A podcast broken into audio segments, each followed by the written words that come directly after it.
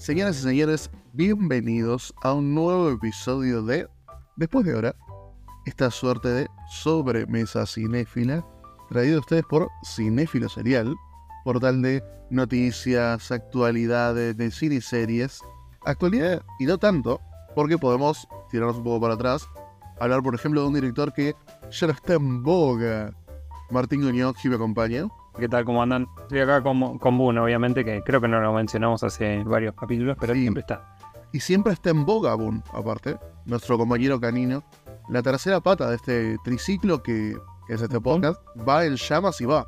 Es una alegría juntarnos para hablar de un director que nos gusta bastante y que de alguna manera despierta pasiones snobs y al mismo tiempo puede despertar el snobismo de decir, ah, ¿por qué hablan de esto? Pero el cine de acción no sería tal sin John Woo y sin su legado en cuanto a lo que es la acción hongkonguesa. ¿Así lo llamarías vos? Sí, sí, sí, totalmente. Creo que va un poco con lo, lo que hablábamos en episodios anteriores de Old Boy, transformando, digamos, el cine coreano. Bueno, hay algo similar en el cine de acción hongkonés y, y bueno, y posteriormente el de Estados Unidos a partir de John Woo. Lo que es muy interesante es que creo que igual es una tendencia en varios mercados.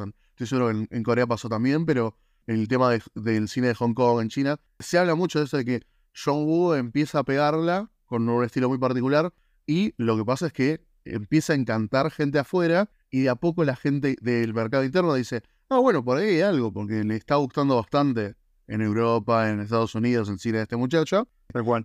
Son esos directores que como a mitad de su carrera o después de un tercio, digamos, encontró, hizo clic en cuanto a estilos y demás.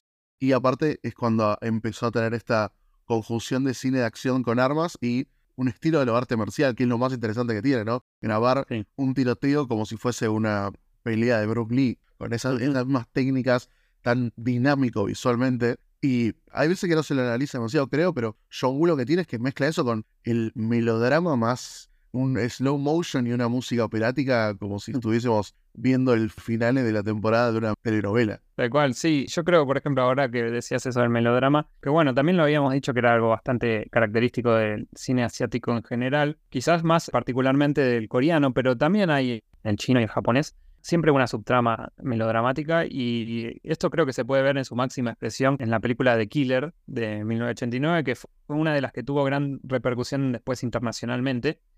Y, y ahí se puede ver claramente, porque es una historia de amor, básicamente, con tiroteos, venganza y, y todo tipo de, de sangre y explosiones en el medio. Claro, son, son excesos que no deberían ir tan de la mano como va y tan bien con el, el género de acción y demás, porque realmente son películas como para que atraiga todo tipo de, de mentalidad. Eso es lo que está muy bueno. Y aparte pasaba mucho de que hay un par de pelis que son, que por ejemplo se enfocan un poco más en lo que es la amistad entre dos personajes masculinos, no necesariamente una historia de amor, pero justamente Sí. tiene una entidad, es tan pasional eh, lo que une a los personajes en una película de John Woo, que se hablaba mucho también de cuando salieron algunas, eh, se hablaba mucho de este, creo que lo llamaban homoerotismo en los 90, y hoy en día simplemente dos personas que se respetan y listo. Pero también está eso, es, es posible una lectura romántica de dos personajes simplemente porque son, de alguna manera tienen una lealtad tan grande y un cariño tan grande por ellos dos, que la gente no sabe qué hacer y dice, bueno, pero la única película que vive así es tipo Brockback Mountain, no entiendo. Sí, sí, sí, es algo, bueno, prenda de, de su época también. Claro, y no solo de su época, sino también de, de la esa intensidad, porque eh, creo que vos lo dijiste de que es algo muy de los asiáticos del, del melodrama, del cine en general, Sí. pero también creo que lo que tiene el, el chino en particular es que se alimenta mucho de clichés hollywoodenses, pero lo entrega de forma casi que... Porque Hollywood tiene como, tiene vergüenza de ser sincero muchas veces, y el cine chino lo que hace es entrega una versión sin ningún tipo de alejamiento emocional, simplemente sincero en sus emociones. Entonces también Mm. pega de forma rara para alguien que está acostumbrado a decir, no, pero yo tengo acostumbrado a Ryan, a Ryan Reynolds que se ríe cada tres segundos porque no puede ser serio. Mm.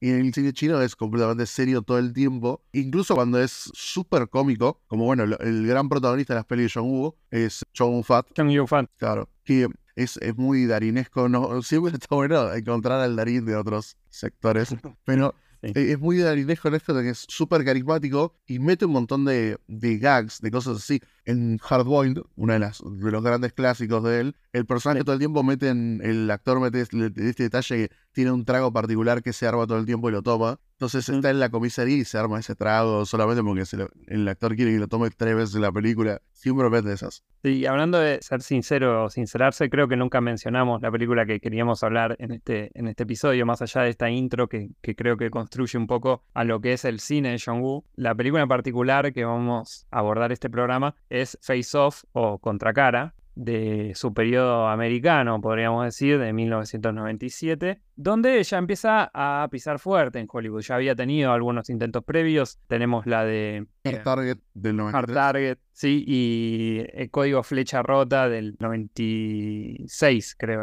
justo el año previo. Claro, Hard Target yo la ubicaba más de por el concepto que es la de Van Damme que lo cazan, digamos. Ese de eh, Most Dangerous Game, esas adaptaciones del, cliché de cazar a una persona y esa persona los va a cazar a ellos. Sí, y creo que es una de las películas más sólidas de Van Damme. Yo no soy muy fan del cine de Van Damme. Creo que en esa época, en los 80 y, y principios de los 90, hubo como varios héroes de acción que se hicieron muy icónicos. Y Van Damme, si bien tenía toda la parte física y de artes marciales que la tenía muy bien abordada, me parece que era uno de los que menos podía dramáticamente expresar algo. Y yo creo que John Woo en esa película como que lo explota a su máxima expresión o digamos a lo máximo que puede alcanzar Van Damme y creo que está muy bien empleado. Sí, aparte, lo que es interesante es que Hard Target, cuando lo empieza a hacer, dice, bueno, voy a hacer esta película con gente yankee no puedas empujarlos mucho en cuanto a la acción. Y creo que la historia es que durante la producción se da cuenta, ah, no, Van Damme eh, hace cosas de acción. Y entonces empieza a agregarle un poco más de cosas que le gustaban a él a la película. Porque claro, uno viene de Chosen Fat que por ahí dice, bueno, eh, a el chabón le encanta arrastrarse hacia atrás en la espalda mientras dispara dos pistolas, pero no todos te lo van a hacer. John Travolta esto no te lo hace. Nicolas Cage está encantado en Contracara hacerlo, y dicho, me encanta, hay instancias en Contracara donde es muy evidente que Nicolas Cage dijo, ¿puedo ahora eh, hacer una vuelta a carnero y seguir disparando? Porque él quería eso, él quiere la experiencia de Chosen Fat de hacer piruetas en medio de un tiroteo, que es, para él es, claramente algo del cine de John Woo, y John Travolta no vio ninguna película de John Woo antes de hacer esta película. Bueno, ahora si querés eh, empezamos a entrar más de lleno en esta película, pero... Yo antes de entrar de lleno igual voy a hablar un par de las, de las anteriores así rápidamente. Ah, bueno. La primera que, que está vista como un clásico y aparte que claramente y rápidamente retrató exactamente de qué iba él, que es eh, Un Mejor Mañana, A Better Tomorrow, que terminó siendo como franquicia. Y es interesante porque marcó la compañía, ese dúo de producción con un productor, Sui Hark, que generaron esta franquicia, le fue muy bien a la primera, hicieron una secuela, se pelearon sobre el enfoque de la secuela y terminaron haciendo dos precuelas diferentes, una con el nombre de Un Mejor Mañana 3, que es la que hizo el productor, y una que hizo John Woo, que terminó renombrando y modificando un poco, y es Una bala en la cabeza, Bullet in the Head, que lo hizo luego, que es una peli muy de la época de Vietnam, que básicamente, si no la vieron, eh, yo la recomiendo muchísimo porque es básicamente la Apocalypse Now de John Woo. Y lo hace, obviamente, súper interesante, súper enfocado en los protagonistas, como es mucho más el cine de John Woo, que como es, es grandioso, es, es una épica lo que arma. Y acá es una épica de, de dos o tres personas. La que hace John Woo a través de la historia está buenísima. Mejor Mañana también lo que tiene interesante es que es, es muy comedia y lo trae Chow Fat y tiene un personaje icónico que es el que encarna él, que es un personaje visualmente muy reconocido, tiene todo el, todo el encanto que tiene ese carisma de Chow Fat, anteojo de sol, un sobre todo innecesario, con el cual se mm. cae de calor, claramente durante la película, pero que le valió para hacer unos personajes bastante icónicos. En The Killer, que vos también la nombrabas, que también tiene una trama muy interesante porque en un mejor mañana uno podría decir que es una historia casi clásica de policías criminales y en The Killer ya empieza a pisar el cliché que vos decís, ¿esto alguna vez lo vi antes o solo es tan ridículamente cliché que me suena? Porque The Killer es sobre un asesino que termina ensegueciendo a una cantante y empieza como con esto de la culpa, empieza como a inmiscuirse en la vida de la cantante e intentando hacer que con sus ganancias o lo que sea, poder mejorarle la vida que marcó tan negativamente, también es, eh, vos dijiste, es un romance hecho y derecho. Si sacás las explosiones y los tiros, es un romance completamente y te alcanza para una peli solamente de eso, pero terminaría sin la media hora de clímax de increíble acción. Lo que tiene es que está todo totalmente buscado, ¿no? Vos decís lo del cliché, que está totalmente buscado. Incluso ya desde el título. No hay título más genérico quizás para una película que de Killer, del asesino. Pero me parece que justamente, o sea, él, tiene un estilo muy característico donde va repitiendo sus marcas como autor y no busca más que eso. Yo creo que es un director que es muy consciente de lo que hace de sus puntos fuertes y de quizás sus puntos débiles. Y eso es lo que transmite, me parece, con sus películas. Totalmente, porque son películas no solo muy entretenidas, sino que muy justas en su ejecución. Y ahí viene, creo, el, el atractivo, obviamente, es, es muy cine de, de cinéfilo, es un director de directores, le gustan mucho a directores en sí. Eh, bueno, Edgar Wright está súper influenciado y se trata de sus películas, este, lo que vos decís, que lo que hace, lo hace porque elige, ¿no? Es que en The Killer, por ejemplo, me, me río mucho cuando, cuando la vi hace poco, le mandé a Martín que arranca con una escena en la iglesia y en la iglesia hay 10.000 velas aproximadamente prendidas, una estética que no busca no ser caricaturesca porque a él le, le gusta esa estética y también, obvio, en sus películas hay palomas blancas volando de forma dramática muy seguido. Y no, no busca ejercer la realidad, no busca replicarla, pero busca ese realismo eh, casi, bueno, melodramático obvio, pero cinematográfico que tiene ese, no sé qué sabor de, lo cliché, porque obviamente se sostienen esas estructuras muy clichés, porque sabe que son muy válidas para lo que él busca, después de todo, porque son, son historias, entre comillas, simples, pues se acomplejiza en la acción.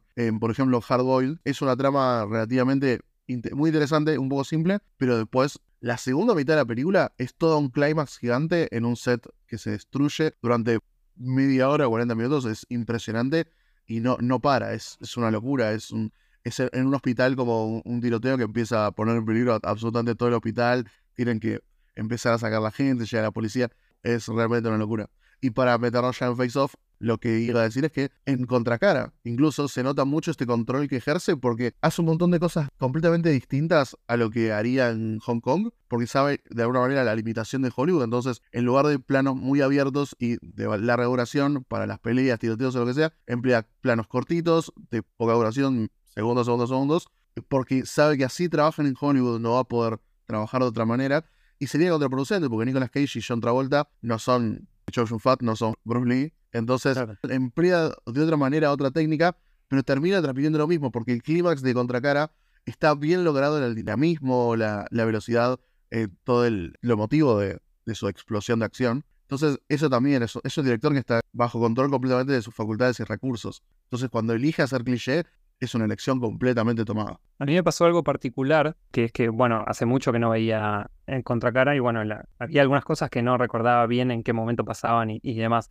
Y, bueno, lo que vos decías de, las palomas o las, las imágenes que ya acostumbramos a ver en todas sus películas en un slow motion, pero muy 90 pre-bullet time, digamos, ¿no? Donde es el ralenti común y corriente. En medio quizás que ya cayó en desuso, pero el chabón lo sigue usando y lo emplea hasta el día de hoy. O las palomas blancas que vos decías, o las velas, que vos decís, che, pero esto no lo hizo todavía en Face Off. Y cuando lo hace, vos ves que dice, bueno, los tuvo que poner en un momento en el que ya se está terminando la película, lo voy a poner. Eh, como cuando ya el personaje de. Ahora después entramos en el argumento, pero el personaje de John Travolta como que quiere hacerle una cena o un momento especial a la esposa y llena la, pero irrisoriamente la casa de velas, que vos decís, eso es muy peligroso ya. perdón, son, son una cantidad de velas en todas las películas estas que ningún humano realmente encendería. Tiene que ser un equipo de, de, arte, obviamente de fotografía, que varias personas le hicieron, porque ningún humano pondría 250 velas en una habitación una por una las acomodaría y no se apagaría ninguna. Sí, totalmente. Y después, yendo a lo que dijiste de cambiar el estilo en pos, digamos, de, de la industria o incluso de las limitaciones de sus actores, me parece que es un acierto y es algo que quizás uno por ahí da por sentado. E incluso pasa en Hollywood en otras películas que no son de John Woo, por ejemplo, hace poco también reví Kill Bill volumen 1 de Tarantino y justamente discutía o charlaba eso con unos amigos que mm, tenemos a una persona como Tarantino que es muy entendedor, digamos, del género de las artes marciales, es muy fanático de ese tipo de cine, incluso también de John Woo, lo ha citado varias veces, pero sabe que no tiene a Bruce Lee, tiene a Uma Thurman. Entonces, las grandes set pieces de acción con sable o incluso solamente a puño limpio no las puede, digamos, coreografiar como se harían, digamos, en Hong Kong o en, China. Entonces tienen que emplear planos cortos, tienen que incurrir en esa modalidad hollywoodense de, fragmentar más de la cuenta para poder enmascarar, digamos, la falta de habilidad, por más de que los pongas a entrenar tres, seis meses, incluso, no sé, un año, si llegas a tener ese tamaño de producción, no va a llegar a ser Chong Yun Fat, como decías vos, o bueno, Bruce Lee en el caso de, de Kill Bill. Entonces, me parece que es, es, un acierto y en ningún momento te saca del verosímil de la película. Que igual podemos hablar del verosímil como dos horas. Claro, John Woo crea su propio oh, verosímil y especialmente en Face Off, porque Contra Cara es es otro planeta. Pero eso creo que es lo que la hace totalmente disfrutable y emocionante. Lo que vos decías es cierto porque todo buen director se acomoda un poco a sus actores porque, a ver, Uma Thurman, vos dijiste, no te da lo que te da otro ejecutor de acción, como bueno, Emily Blunt últimamente surgió como alguien que tiene un talento para hacer cine de acción, pero Uma Thurman lo que sí te da, y el fuerte de Kim me parece a mí, es que te da una intensidad en las escenas dramáticas actorales que son durante, entonces, justo antes en algunos tramos durante y post clímax de acción, te da un dramatismo que eh, Tarantino se enfoca muchísimo en él. Y obviamente lo contrasta un montón con, por ejemplo, si querés hablar de Reservoir Dogs, tiene otro, otro approach completamente diferente a la acción, porque ahí no tenía ningún performer casi de acción. Entonces son todos después del tiroteo o el clímax, por ejemplo, de más acción, entre comillas, o tensión, ese, ese interrogatorio con la tortura porque es otro approach completamente diferente, no solo por el género, porque Tarantino pinta mucho de género en sus películas, pero acá directamente cambia el approach completamente. En otros directores podrían ser dos directores diferentes, el de Reservoir Dogs y el de Kill Bill. El cual. Y sí, lo, lo enfoca John Woo porque en Hong Kong tenía performances muy adeptos no solo a lo que quería hacer, sino a casi cualquier cosa, porque termina empleando, hay un, un actor en particular, Tony Leung, que está en, está en varias, este es el segundo que más tiene con Chosen Fat, que, lo que lo que tiene es que te da, por ejemplo, ese juego de pistolas y de, arte marcial que se podría hacer con John Wick, por ejemplo, pero obviamente Keanu Reeves no te da el nivel de acrobacia que te da Tony Leung, entonces es, otro rango diferente. Pero a ver, las John Wick no son menos porque Keanu Reeves no está saltando de edificio a edificio tampoco. Entonces ese, enfoque solo mejora la película, porque no, es que la limita, sino que la estructura de alguna manera. Contracara está muy bien estructurada porque sabe cuando la escena es Nicolas Cage o cuando es John Travolta siendo, no sé, un Don Juan dramático. Yendo más de lleno a la película, si querés, creo que a esta altura ya la vieron, pero si no vayan a verla. Es que es un estreno de acción de Canal 13. Son películas que pasaban mucho, creo, en la tele ¿Todos, ¿Todos vieron pedazos o saben de qué va? Porque se llama literalmente Caras afuera. Es un juego de gato y el ratón donde un policía quiere atrapar a, un narcotraficante, un villano, súper exagerado, obviamente en la piel de Nicolas Cage. Y lo que pasa es que llegan a un punto límite, ya que quedó en coma el, personaje de Nicolas Cage, sacarle la cara, hacerle una cirugía estética, ponerle la cara al personaje de John Travolta para poder eh, interrogar al hermano, que es el único que sabe dónde está la bomba que va a estallar el centro, el centro de convenciones de Los Ángeles.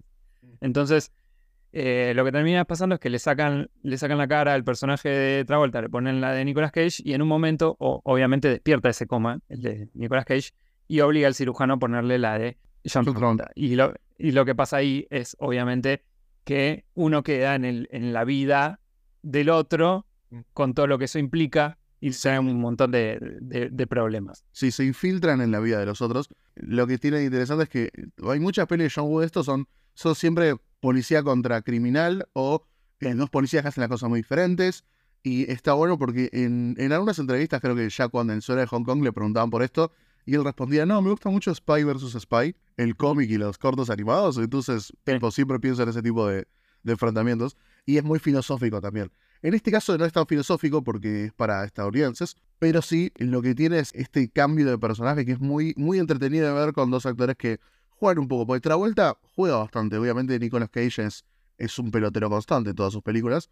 A mí me parece muy maravilloso, más allá de lo ridículo que es la premisa, que la película lo, lo, abraza desde el primer segundo, me parece, y es parte de lo que plantea John Woo. Además, se da cuenta de que teniendo a Nicolas Cage, llevar eso va a ser tenerlo en un nivel, no sé, mil, porque obviamente, eh, eh, como decías vos, es un actor que entra en un registro muy exacerbado y, le gusta jugar con esas cosas. Y lo que es muy divertido es cuando John Travolta tiene que hacer del personaje de Nicolas Cage y tiene que subirse a ese pony Sí. y tratar de sobreactuar para estar a la, a la altura o que se note que, digamos, que está en la piel del otro personaje. Eso me parece totalmente maravilloso. Hay momentos súper ridículos de Travolta que igualmente no igualan nunca a lo que puede llegar a ser Nicolas Cage en su nivel más bajo. La peli arranca con Cage muy potente en sus expresiones y demás. Y tiene una cara muy particular, intensa, que es cuando le toca la pierna a una muchacha y pone una cara completamente Nicolas Cage. Y después hay un momento en que lo replica con el personaje, pero en- encarnado por otra vuelta, y trata de hacer una cara, pero es, es un 7% de la cara que hace Nicolas Cage al principio de la película. Entonces entra este juego de que se iguala, pero al mismo tiempo está limitado por el hecho de que le da pudor actuar como Nicolas Cage. Tal cual, y al revés también es muy llamativo, porque cuando Nicolas Cage tiene que bajar 10 tonos para tratar de ser el personaje de Travolta, también pasa eso, que hay veces que no lo consigue del todo porque, porque está en otro registro completamente. y eso es lo, lo genial. Sí, y, y está muy bien tratada en el tema del guion porque cuando le toca a Cage hacer de otra vuelta, son escenas en donde el personaje se frustra bastante y entonces esa irritación termina siendo que justifica algunas cosas de que mete Cage, algunos golpes que se golpea la cara en, frustración y decís, no sé si John Travolta haría eso, pero si el personaje de John Travolta quizás está en ese punto, ahí sería un poco más justificable. Sí, en la película yo creo que aparte hay un contraste muy grande en el hecho de que Cage casi que se lo come a Travolta en esto, este juego que, de que decís vos, de intensidades y de demás cosas. Porque, a ver, obviamente puede, puede entrar cualquiera y decir, bueno, pero la verdad a mí me gusta lo que hace Travolta acá y Cage eh, me parece demasiado cringe lo que está haciendo, pero llega un punto en que el entretenimiento es tal por parte de Cage que es un positivo, aunque no te guste, porque hay mucha gente que dice, uh, no me, no me gusta Nicolas Cage porque yo entiendo que está exagerando, entonces ya entra en un código en donde... ¿Qué es lo que pasa con Wes Anderson? La gente que Ujú. cree entender el estilo de Wes Anderson dice, ah, ya entendí lo que estás haciendo, deja de hacerlo. Lo que tampoco recordaba era la enorme cantidad de set pieces de acción que hoy en día son impensados. Sí, la cantidad de cosas que, que explotan, pero también cómo, cómo los va a llevar, cómo lo, lo va narrando desde, desde su óptica y, y lo genial que resultan, por más de que también están en, en- en un nivel completamente fuera de, de cualquier verosímil norteamericano. Pero la secuencia inicial en el aeropuerto es, es, es sí, no solo es interminable, pero es como que todo el tiempo decís, bueno, llegó a su pico. No, tiene tres picos o cuatro Claro. picos más. Mm. Y, y- y es, la verdad, es algo que me parece que Hollywood no había visto hasta ese momento. Vos hablaste de esto, de, de niveles, de picos. Eso es lo que entra de John Woo. Eh, es, es, una, es una montaña rusa, pero que no para en ningún momento. Es siempre intensa. Y aparte de esto, uno lo contrasta ahora, por ejemplo, yo recuerdo, por ejemplo, que en una de las misiones imposibles arranca con una, con una escena de acción con un avión, que es un stunt que hace Tom Cruise, pero es eso, tiene solo dos niveles, la escena de acción y después el stunt de Tom Cruise colgándose del avión. En cambio acá, como vos decís, tiene como 3, 4, y bueno, el clímax final son cinco actos de acción diferentes. Hay una, una persecución en lancha en medio que si la sacás, el clímax funciona de todas maneras, pero es un episodio de acción en medio del clímax. No, es impresionante la secuencia de, la- de las lanchas, los momentos en los que coloca las explosiones Sí.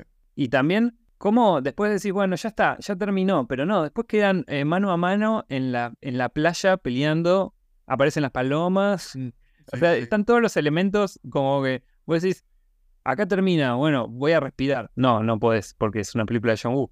Y, Claro. y eso es maravilloso. Está buenísimo. Tiene esa intensidad de, de Case y de John Woo de la dirección. También se transmite un poco en los personajes porque e- es un, es un villano característicamente a- de cine asiático porque es, u- es una caricatura de maldad y de eh, performativo casi como si fuese un, un musical. Porque es como si fuese Hades en Hércules, pero si Sí. asesinara gente en la vida real. Son esos estilos de villanos. Por eso es interesante ver que, por ejemplo, yo creo que algunas actuaciones, que, algunas elecciones actorales que hace Cage en esta película están muy a tono con, eh, si lo viéramos en una película de Hong Kong con un actor hongkongués, eh, diríamos, ah, no, no nos pensaríamos dos veces, porque tiene sentido en el tono de ese estilo de cine. En cambio acá destaca mucho porque en Occidente no pasa. Tienen mucho miedo a esto de que el villano sea literalmente el villano de, no sé, Phineas y Ferb. Yo también soy cool, niños. Yo sé lo que es Phineas y Ferb. el resultado final es que todo, todo es súper interesante y pochoclero en sí mismo. las escenas familiares del de Contracara es una locura. La hija adolescente es la peor actriz de la historia del cine, pero la madre también es súper dramático todo. En los matrimonios están en crisis en las películas de John Woo, pero al mismo tiempo se aman mucho. Eso también es, muy. Es, casi que reconfortante. Todas las películas de John Woo son trágicas, pero al mismo tiempo reconfortantes en eso. Tiene como valores que los ensalza bastante bien. Siempre terminan aliándose y haciéndose amigos los rivales, ese tipo de cosas. O al revés también. Pero bueno, el Bullet in the Head, por ejemplo, es la más negativa. Pero todas las demás diría que son. que terminan siendo bastante positivas aún en la tragedia. Bueno, The Killer también es bastante trágica. Misión Imposible 2 no es muy trágica, que digamos. Pero viste que pensando en Misión Imposible, que fue la, la, que hizo inmediatamente después de esta, tres años después, o dos años después, no, recuerdo bien, pero creo que eran tres, hay como un tema de que le quedó ahí latente de, la identidad, ¿no? Porque creo que es eh, uno de los directores que después mejor emplea dentro de la saga de Misión Imposible, por más de que sea la película más criticada de la saga, el tema de las máscaras. Mm, eh, que se ve que le quedó un poco, eh, ¿no? Los resabios de, de Face Off pero creo que le gusta trabajar en eso de, la identidad y lo hace a través de, su forma, eh, de su visión, que es mucho más certera que la de cualquier otro director americano. Podrían verse como proyectos menores, pero creo que ese año fue una de las películas que más recaudó Face Off.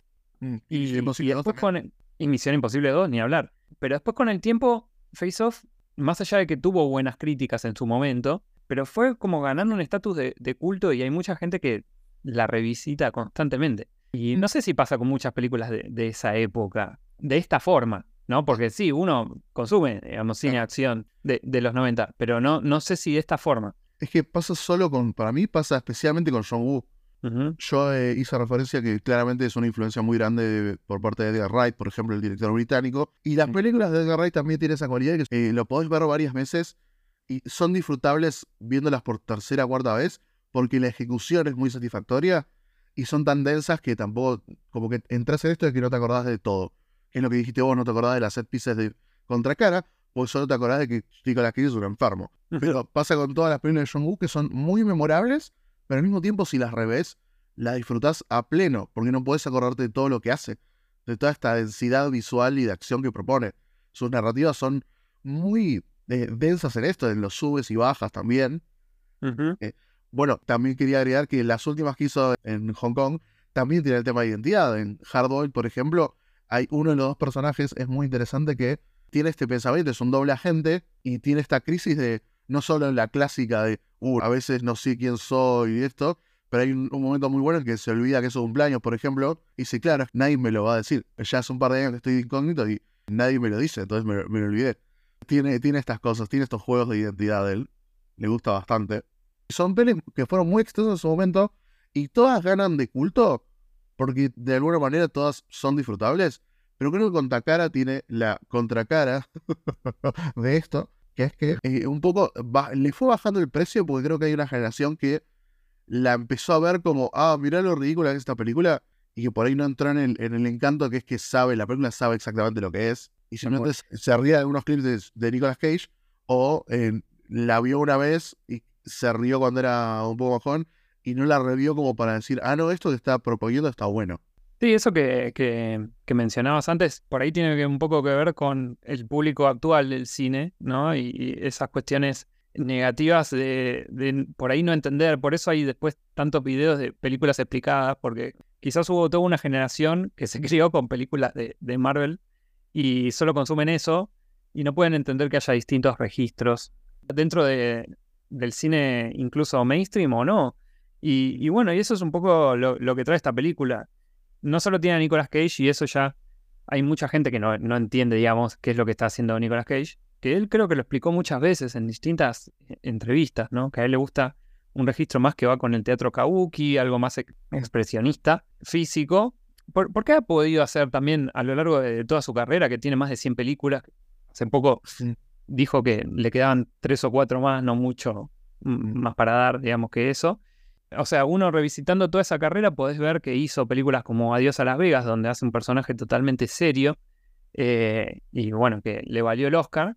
Pero él está más interesado en ese otro tipo de cine, en películas como esta, en películas como la que hizo eh, para los hermanos Cohen, Racing Arizona, que si no la vieron, dicho sea de paso, vayan y corran a verla porque es genial. Otra influencia muy grande para Edgar Wright y un montón de generación de, cineastas de comedia. También Adaptation, la peli Spike Jonze con Charlie Kaufman en el guion. También es un personaje que es muy no Nicolas Cage, pero también tiene este juego de doble personaje muy a lo contracara, que por ahí sí termina cautivando un poco los, eh, los servicios de Nick. Sí, sí, sí, sí. Pero ahí te das cuenta que es eh, un actor muy, muy completo. Y que decir, no, bueno, acá eh, es un meme, pero digamos, reducirlo solo a eso es como bajarle el precio a, todo lo que puede dar un, un actor o un artista de la talla de Nicolas Cage. Y lo mismo de John Woo, sería bajarle el precio a una película de John Woo. Así que me parece algo totalmente nefasto. Porque uno podría parodiar una película de John Woo, pero al mismo tiempo es imposible replicar ese core emocional que transmite o el nivel de épica que le da a, todo también. Entonces, por más que uno parodie o que transmita de forma eh, no, no jocosa, si querés, si ve todos los GIFs de Nicolas Cage y todos los memes de Nicolas Cage, no va a terminar apreciando todo lo que dan las películas por esto de que es muy entretenido y conecta mucho con la audiencia a nivel eh, emocional de forma... Es muy simpático en pantalla Nicolas Cage todo el tiempo. Y, también otro, otro, momento que, bueno, hablando de la cuestión de la identidad y demás, que me parece maravilloso cómo está dirigido desde cámara y, e incluso desde actuación, es cuando se da la, digamos, la esa especie de redada policial donde el personaje de John Travolta, que en realidad es Nicolas Cage, entrando, digamos, a la guarida de sus amigos, donde está eh, Nicolas Cage con, digamos, con los secuaces del otro, eh, en un momento hay, después de decenas de tiroteos y explosiones y vidrios cayendo, eh, en un momento hay como un standoff entre ellos dos a través de un espejo, donde cada uno ve el reflejo del otro, que es espectacular. Y, eso poniéndolo en el medio de, digamos, del clímax de una de sus grandes secuencias de acción, como que le da más dimensión y cualquier otro autor o artista especializado en acción, por ahí no se tomaría el tiempo de hacerlo. Y, como que le da más dimensión a los personajes y a lo que está pasando internamente con ellos. John Woo tiene una capacidad muy grande de detalles muy chiquitos, darle entidad o visualizar eh, todo el trabajo interno de los personajes y también eh, darle una punzada a todo lo que quiere trabajar emocionalmente en las escenas. Eh, está, bueno, cuando cuando fallece el hermano del villano, que el villano de la película tenga un momento en donde está su hermano menor eh, fallecido y agarra y le ata que tenía desatado un cordón, se lo ata en mm. el cadáver. Es un momento que ningún otro director o guionista lo pondría en la película y que no tiene una función más que profundizar y acomplejizar el personaje. Pero claro, o sea, todos los demás dirían, no, bueno, pero primero que nada es objetivamente al pedo, entre comillas. Y segundo, bueno, pero ¿cuál es la intención que tenés al darle un poco más de simpatía al villano? Que no es la intención, simplemente es mucho más emotivo en todo sentido el villano, es mucho más violento si aparte tiene sentimientos positivos ah, para con alguien, inclusive si es el hermano, es mucho más condenable todo lo malo que hace, y también todos los momentos de actividad y en ese momento, el dramatismo de, encontrarlo al hermano en ese estado, termina siendo representado a la perfección. También al final de la película todo este tema de la cicatriz que quería replicar Travolta, que dice, ahora ya no necesito que me mantenga la cicatriz que tenía para recordarme lo que fue perder a mi hijo. E, y en lo del anillo, para mí, eh, yo eso no me acordaba para nada.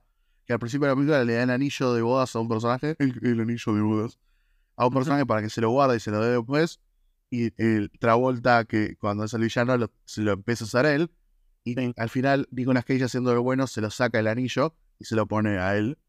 Y eso está, está buenísimo porque en la película uno eh, no termina, la película no es sobre su matrimonio, pero indirectamente termina como eh, tratando este tema. Entonces es algo que solo temáticamente tiene sentido, porque narrativamente eh, enfocarse en eso no es algo que no es lo principal del, del personaje hasta, hasta ese momento.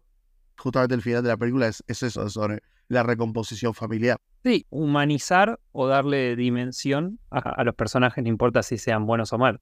Claro, totalmente. Porque lo que tiene bueno es que Wu, para Wu, eh, no importa si son buenos o malos, es el protagonista momentáneo de la película, sus personajes.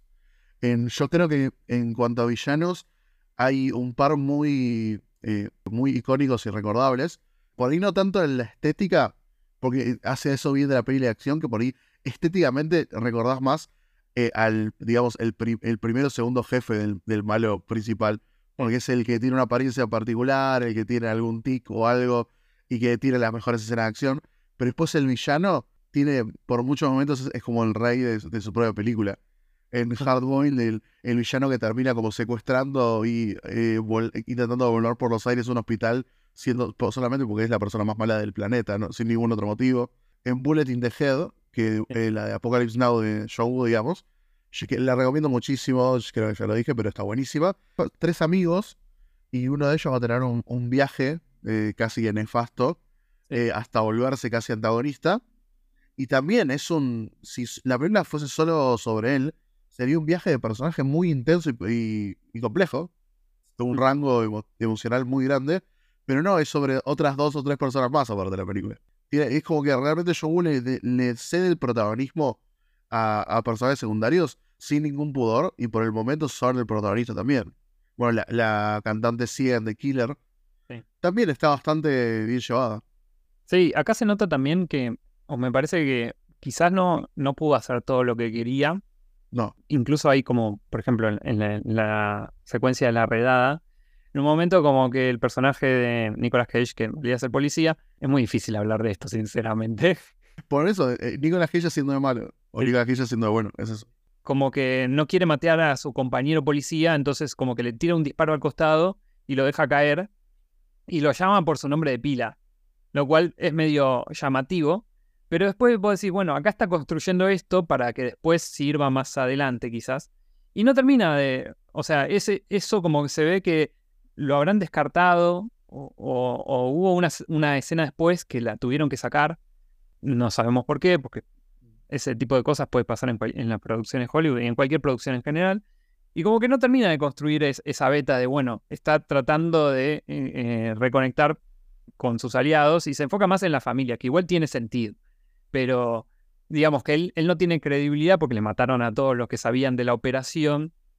Y, solo le queda, bueno, su esposa, que la va convenciendo por detalles muy íntimos eh, con los que va tratando de revelar.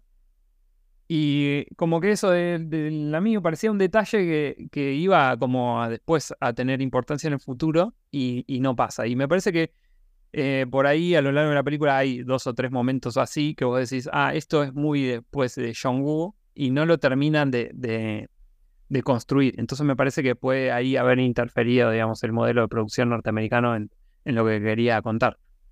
Seguramente, porque aparte una vez que te acostumbras a ese modelo, eh, intentás, seguís intentando priorizar las cosas claves de la película, entonces por ahí algunas escenas satelitales terminás consiguiéndolas.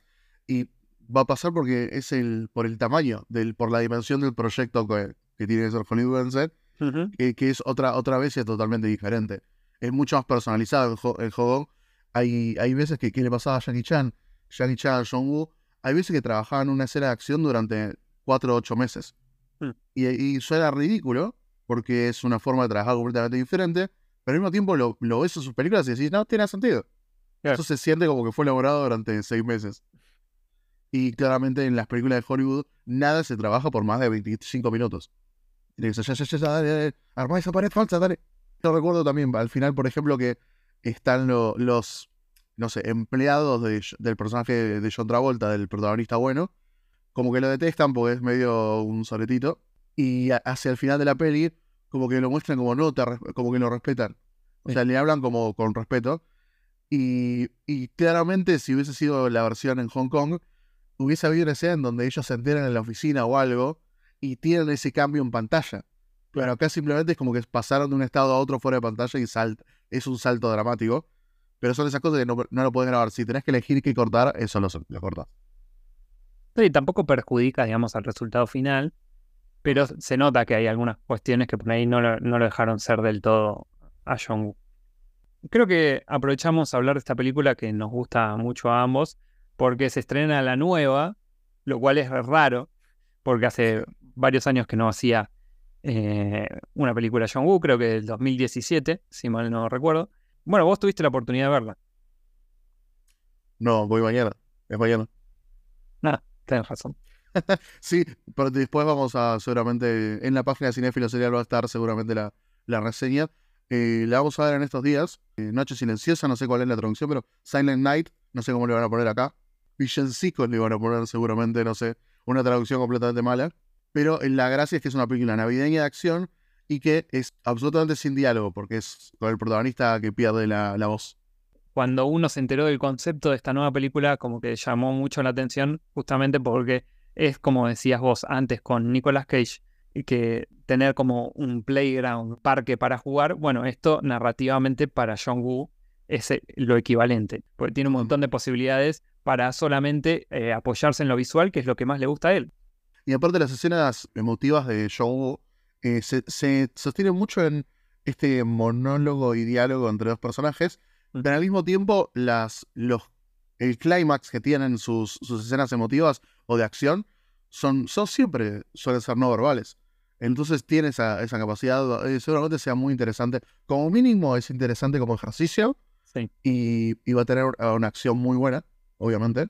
Entonces casi que vale la pena solo por eso, pero ya, ya lo veremos, ya veremos si, si tiene algún detalle. Porque la verdad que hasta hasta ahora, o sea, yo habré visto 7, 8 películas de John Woo, eh, más o menos, y todas están buenísimas y son muy recomendables. No hay ninguna, e incluso cuando puedo decir, ah, esto puede tener alguna falencia, pero en realidad la falencia no existe porque la disfrutás todo, en todo minuto. Bueno, Eh, eso pasa con la de con la de Van Damme, que tiene, eh, Sí. tuvo varios problemas, incluso hay dos cortes dando vueltas, y la disfrutás igual, tiene, o sea, argumentalmente no es la gran cosa, pero tiene, tiene el componente John Woo que, que te hace verla hasta el final, digamos. Son películas de acción que son disfrutables en los momentos no de acción, porque tiene, tiene un muy buen cine de, de comedia, tiene un muy buen cine de desarrollo de, de lazos entre los personajes, sea romántico, de amistad. Esto de- también tiene mucha exploración esto de colegas. eh, enaltecer de alguna manera la lealtad o el compañerismo. Sí. Entonces, tiene, tiene un montón de, de cosas interesantes más allá de los tiroteos y las explosiones. Lo que pasa es que al mismo tiempo tiene tanta sangre que está buenísimo. Creo que eh, no, hasta esta vez que me puse a ver algunas que no había visto, no había leído que, por ejemplo, hablan del cine de John Woo como mismo sangriento. Mm. Porque esas son películas donde hay mucha, mucha sangre, mucha acción, pero no es negativo para nada y es siempre positivo. Y es esto, es, es sobre eso. Siempre hay héroes, digamos, a la hora del día. John Travolta en, en Ca- Contracara me parece que es, no sé si el menos he- heroico de todo, porque es un viaje personal de venganza también, pero termina, termina siendo, cuando, cuando el villano es tan villano, como que el protagonista termina siendo un héroe sí o sí, de alguna manera. ¿Qué es lo que pasa en Hércules de Disney, por ejemplo? No sé por qué la estoy referenciando tanto, pero también pasa ahí. Las dos referencias en un capítulo, es un montón. Es un montón. Es que de todos mis días tienen múltiples referencias a Hércules.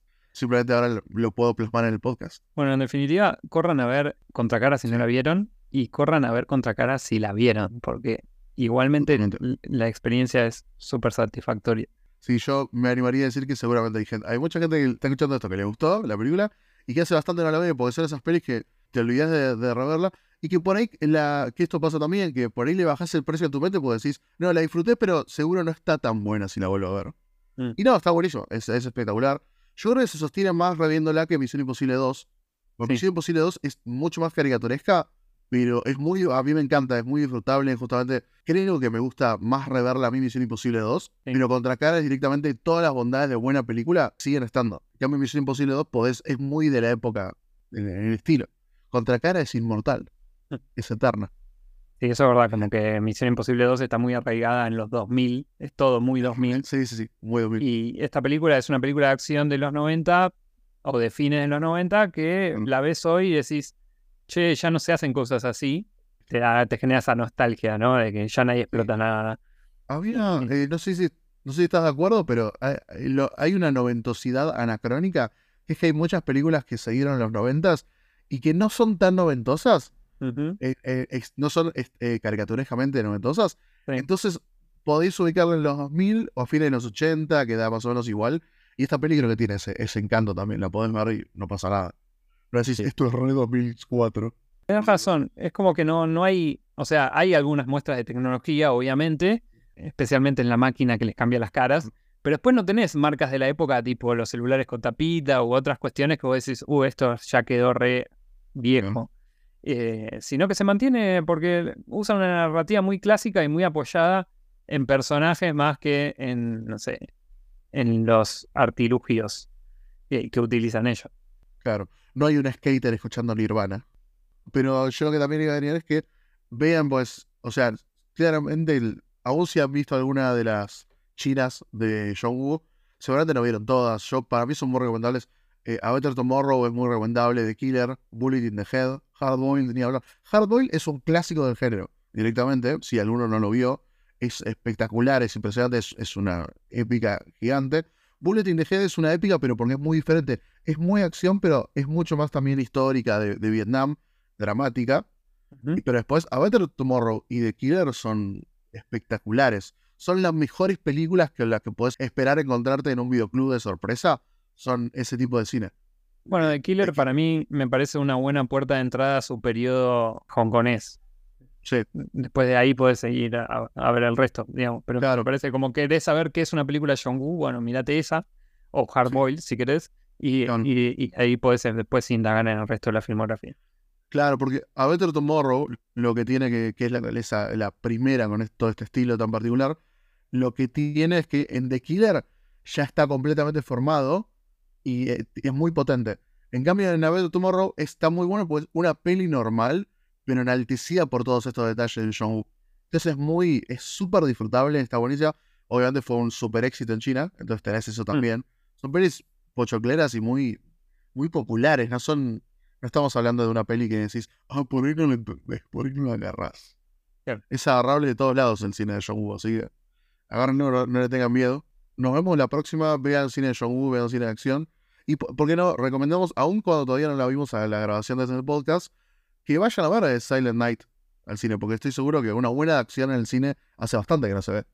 Totalmente. Y además, bueno, e- eso, más allá del gimmick que puede llegar a tener, que no sabemos si le va a salir bien o mal, todos pensamos que sí, que le va a salir bien. Ver una película de John Woo en el cine es una experiencia, no importa cuál sea.